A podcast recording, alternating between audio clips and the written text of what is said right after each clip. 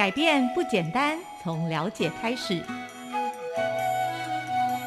未来不停歇，从现在启动。商周吧未来新步骤系列，我们将邀请各界好手，分享在不同角色、不同领域间如何破化转型新步骤，朝向更美好的未来齐步走。永续发展是近年非常受关注的话题。为了能让全世界拥抱更美好的未来，商周不仅倡议企业参与永续发展行动，也呼吁产业界共同串联减碳生态圈，透过互相的连结来抵御未来的风险。商周吧未来新步骤系列，很高兴的能够邀请到彰化县长王惠美王县长来到商周书房，跟大家聊聊彰化县是如何在兼顾产业发展。又能够同时打造城市永续经营的计划，并且落地实现。所以啊，一开始我们想要请教县长，彰化县的产业非常的丰富多元，不管是我们过去很熟悉的，像是精密机械产业啦、水五金产业、织袜产业等等，工厂的登记家数就超过了一万七千多家。其实啊，有中小企业原乡之称。但确实这几年，特别是呃，像最近很辛苦的啊，疫情啊、战争啊、通膨这一些全球产业链变动的因素之下，每个产业都面临到了很大的挑战。但我们相信，是挑战也会是一个转机。是不是可以请县长跟我们分享一下彰化县是怎么样来协助企业突围，又有哪些美好的成果呢？主持人好，我们所有的听众朋友大家好哦。这几年来，我们一直努力在辅导这些数位哦。那像我们这三年来在彰化县设立的一个新公司的家数就有到一千九百多家。那现在我们是全国排名第五。那在这个投资呃台湾的三大方案经济部的，我们有一百三十七家在投资彰化。那像我们的一些指标大厂，像细品这一些啊，也开始在彰化。啊，设厂那预计今年就开始来量产，能够提供给我们大概有七千五百个员工。那另外的话，我们呢对于一些电动巴士，这个也是未来的一个趋势。那因为彰化得天独厚，我们车测中心就在彰化。那过去就透过车测我们的一些辅导，我们的这个团队大概有五十家左右。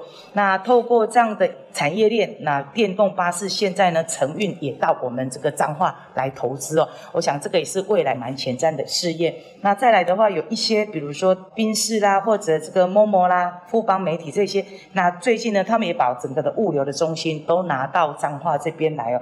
我想这就显示说，彰化它确实是有带动这些产业发展的实力在。从我们的一些，比如说我们的呃台湾纺织，我们台湾出口里面呃全球。就排第二，但是有三分之一就来自于彰化哈。那像我们的织袜啊，全国密度是最高，国内的七成袜子就是来自于彰化。那顶斑驳的水五金一年的产值大概有五六百亿，那其中呢有八成也是来自于彰化哈。那等等的这些东西，我想。那再再显示说，彰化在船产里面的呃不可被忽视，但是呢，我们的数位化也好，或者我们未来的呃碳排的相关的环保的这个议题也好，都是我们急需要去努力的。谢谢县长刚刚带来了一个精彩的分享，我们听到的彰化县内的产业都有了一个美好的发展。那个呢，是从国内的视角来看，看了产业的一个发展。但是其实我们相信，我们每一天要面对的都是一个国际的考验。所以啊，刚刚结束的 COP twenty seven，二零五零年近零碳排的这个题目，全球都非常关注。无论是国家、城市或者是企业，都纷纷的投入了减碳。永续、绿能发展的这些目标，我们知道彰化县这几年在离岸风电、太阳能发电，在台湾对于减碳、永续、绿能发展上都有非常具体的一些贡献跟数量。这个部分是不是可以请县长跟我们分享呢？还有县府是用什么样的一个形式啊，来帮助我们更多的一个传产，能够在下一步进行到的是能源转型，有没有更多的期待跟作为呢？呃，目前呢有超过一百座的世界各国的主要城市都承诺说，在二零三零年要碳排要减半哈。二零五零年，大家都在拼近零碳排，那企业都很这个紧张哦，因为我也没看到我们政府的一个这个动作在哪里。那好不容易我们在三月三十号，我们台湾也公布了二零五零年的近零碳排的一个路径哦。彰化它得天独厚，它不但被国际机构呢评估我们拥有最丰富的、最优良的一个这个风力的一个能源，那同时我们是全台所谓的日照时数是最多的哈。那所以说相对的，我们就吸引到离岸风电大概来。彰化投资有七千亿哦，那也是我们台湾在发展风力发电、太阳能发电非常重要的地区。那像我们现在的太阳能光电呢，是大概是全国第二。那风力发电，那当然。一定是全国第一哦。那目前呢，发电量有达到二十四点二亿度，可以提供给我们大概六十七点四万户的家庭一年的一个使用。那这就是彰化对于台湾绿能的一个贡献哦。嗯。那至于呢，对于彰化的产业带来什么契机哦？坦白来说是比较有限的哈。嗯。因为呢，呃，我们呢，比如说我们国内有近八成的离岸风电都是在彰化。是。但是呢。在政府之前，原本是希望我们的风力发电它是能够被产业化的，那希望技术能够引进台湾。但是实际上，就我们彰化参与到的厂商，大概也只有两家，一个是台新，一个是金丰哦。那供应链的一环哈，照理讲来说，我们风力发电是在彰化的外海，合理性来讲，运维基地也应该设在彰化。不过那时候呢是设在台中，那后来彰化虽然有争取到我们彰滨的一个离岸运维的一个场域，但是呢跟过去讲的有两三万呃工作的一个这个需求是差很多的。实际上现在以它的整个模式来讲，大概只能有五百人左右而已哦。那另外的话很重要的一个绿能的一个专区。却是在台南，而不是设在彰化哈，这是我觉得比较可惜的一点哦。风力发电的场域是在彰化，但是呢，最后这个绿能的一个产业区竟然不是在彰化，我觉得我必须要强调，就是说彰化从来就不反对，我也从来不反对推动绿能，但是呢，那重要的是。这个未来的一个能源趋势本来也是绿能，但是我认为不应该夸大它的好处，而是说，那就像讲的之前一直在讲绿能能够创造多少的一个就业机会。那近年来呢，这个绿电的一个交易市场非常的蓬勃，那也带动了再生能源的一个这个凭证核发的数量也暴增哈。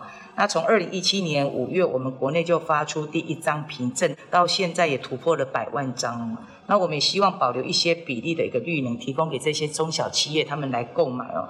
那也能够呢辅导企业来建构减碳的一个能力啊，配合产业呢来进零碳排的一个趋势。辅导我们这些业者投入再生能源的开发，还有储能系统的一个建制，来加速我们整体的一个能源的一个转型哦。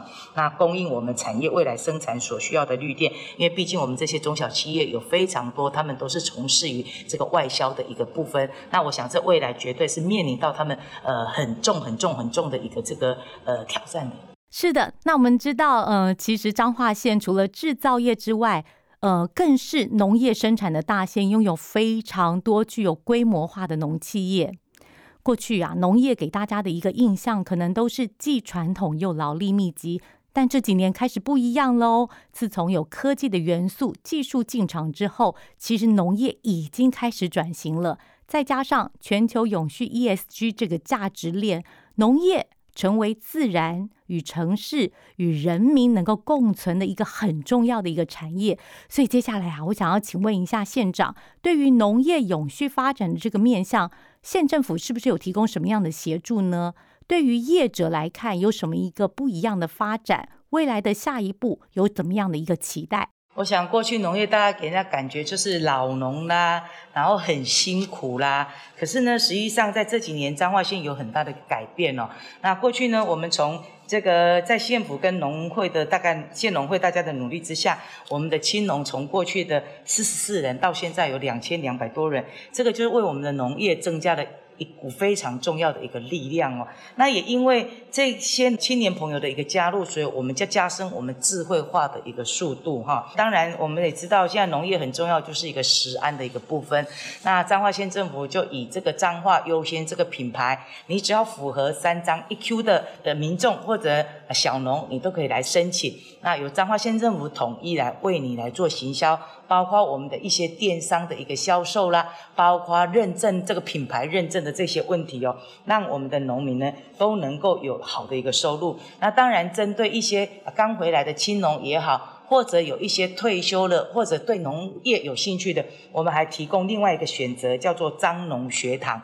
那张农学堂就是让这些菜鸟能够精进做精英的，呃，很重要的一个训练的一个基地。那我们呢，也为了这些啊青农呢，办了一个叫做浓度刚好好点子的一个竞赛。那透过这个竞赛，奖金虽然不多，但是我们后面引进了新创的一个投资，那这个对这些青年朋友就是一个很大的一个利多哈。我们也从宜兰大学聘回了我们现在的一个邱处长，他本身就是智慧农业的一个专家。那我们怎么样带领我们的农民呢？他能够呢会的一个科技，那朝向省时、省工、省力的一个目标哦。那我们呢就设了一个这个农渔牧的一个这个标准的示范的一个场域，那就带着农民去看，让他知道说什么叫做智慧农业，让他去咨询，让他去学习完整的一个智慧化的设备。那也根据他的田间的一个需求，那再来做有效的投资，避免他浪费。那这个部分的话，原则上。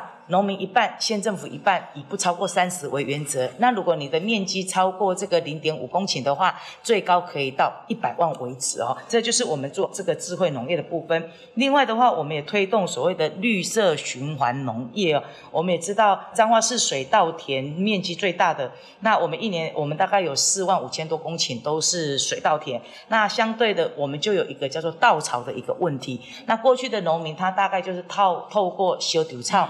然后造成很多的空气污染、交通的一个问题哦。那我们呢这几年来也要谢谢一些企业哦，他们也有这个概念，那捐给了我们很多的这个液态分解菌，那让我们呢透过我们的农民，他透过这个分解菌，可以呢来这个把我们的稻杆。那腐蚀掉变成我们的有机肥，那也要谢谢我们的这个呃农事所，他们也研发了有关于我们葡萄这个藤的一个部分哦，这个是困扰我们很久的一个问题哦。这个一年我们大概彰化县大概两颗葡萄，一颗是来自于彰化，那一年大概会产生六千吨的葡萄藤的一个废弃物出来。那六千吨如果放到我们垃圾场去烧的话，大概要烧七天到八天哦。那所以说变成一个很。大的一个这个农废的一个问题，那我们现在有两个做法，一个呢就是把它放到我们的浊水溪上面去做扬尘的一个覆盖，哎，效果也很好，出来的这个变成绿地。第二个呢，我们呢就也是用这种益生菌的一个方式，这这种木质分解液的一个做法啊，让我们呢这个就近你就可以把这个葡萄藤打碎掉，喷洒这个啊木质的一个分解液，那这个久了之后。大概在两个礼拜左右，它就会变成我们的有机肥，那让我们的循环再利用，那长出来的葡萄也是又大又好吃哦。这就是我们现在在做的绿色呃循环的一个农业。那当然我们也知道海边有非常多的鹅康啦，或会非常多的这些蛤蟆康，那也透过了回收，然后呢去变成这个。呃，纺织用的这个纱哈，那这个效果呢也很好，那就减轻了非常多的这一些废弃的东西。那我们也是很重要的一个畜产大县呢，我们养猪大概呃一年有一百亿的一个产值哦，也因为来猪的一个问题，那也借由中央政策的一个支持哦，那我们呢就呃辅导我们的这些猪农呢。改善我们的一个畜舍的一个环境，导入这一些新的设施哦，包括有新式的密闭水帘，有高床的一个设备，还有沼气废水的处理，以及自动化省工的一个设备哦。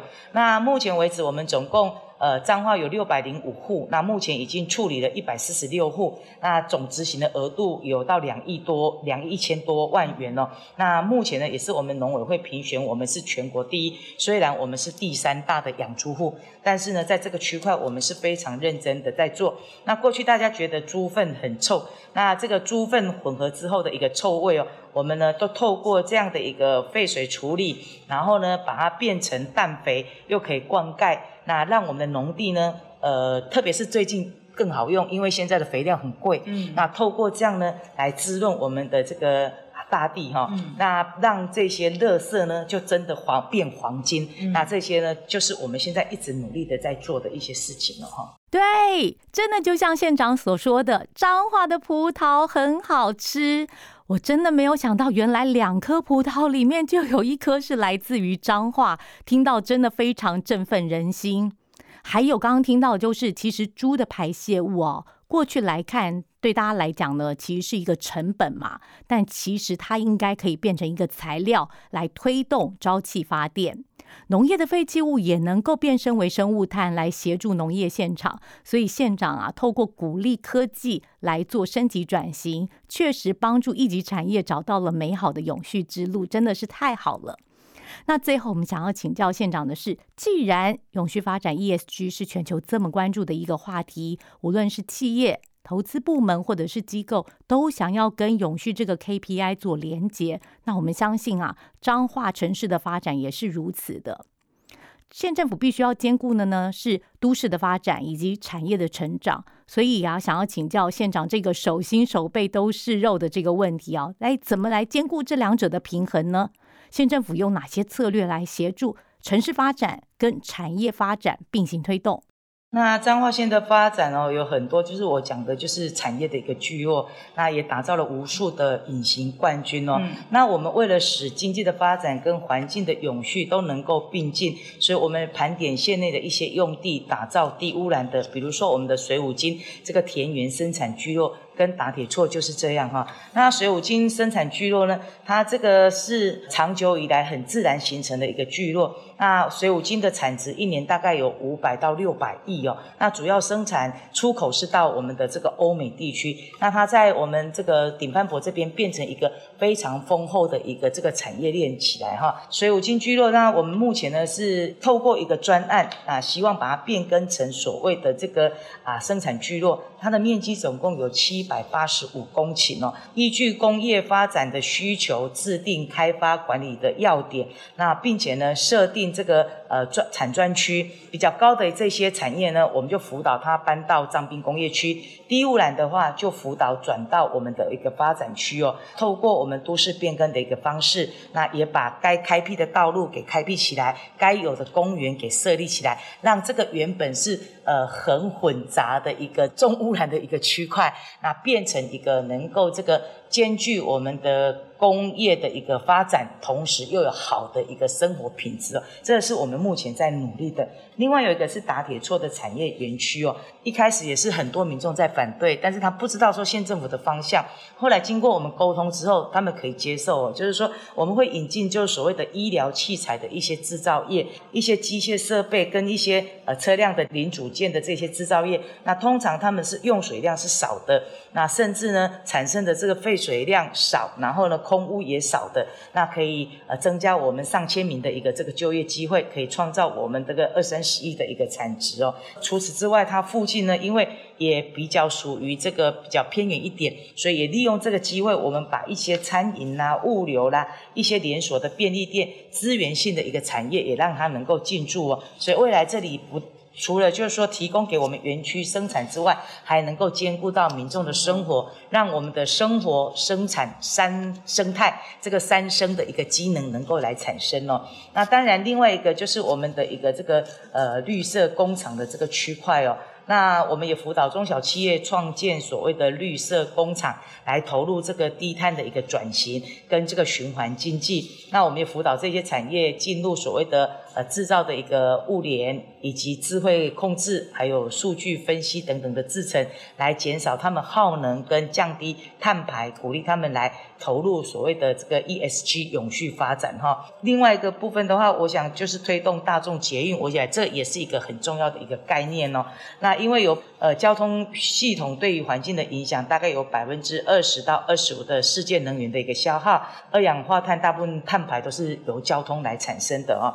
那因为过去脏话让人家感觉就是我要来彰化就一定要自己开车，所以我们现在也努力的在规划我们属于自己的所谓的呃轨道工程哦。透过这样的一个轨道工程起来，我想不管你是来彰化旅游，或者是说是呃在彰化进出上班的乡亲，那绝对呢能够把我们的环境的影响降到最低哦。目前呢彰化县它的一个人口密度是一千一百多，是相较于台南、高雄我们的人口。密度是比他们都还高的，所以县政府现在一直在推一个叫做“一走一环双枢纽”的一个交通政策。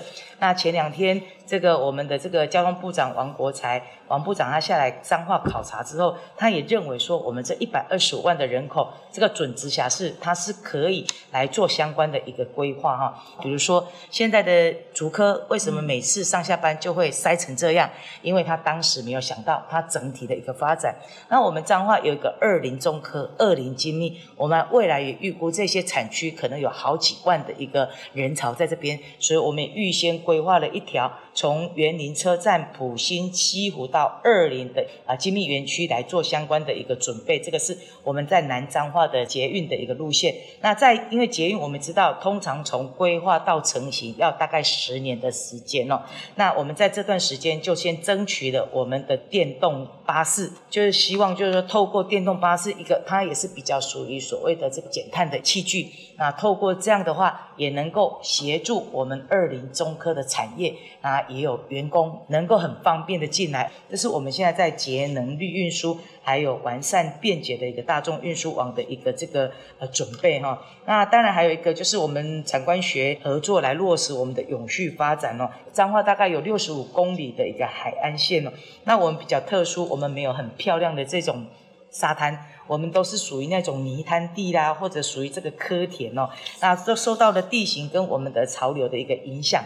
那彰化县的海岸呢，一度就变成这个海洋废弃物的一个热区哦。我们前两年新闻还被讲得很难听呐，哈，好像我们是垃圾天堂的感觉哈。那我们环保局也非常积极的推动我们河川的这个拦截计划。那我们除了设置我们的拦除网。那用人力啦、机具啦来捞除这些河川的一个垃圾，我们还组了三十多队的水环境的巡守队，那用了一千三百多名的一个水环境的这个巡守志工来投入哦。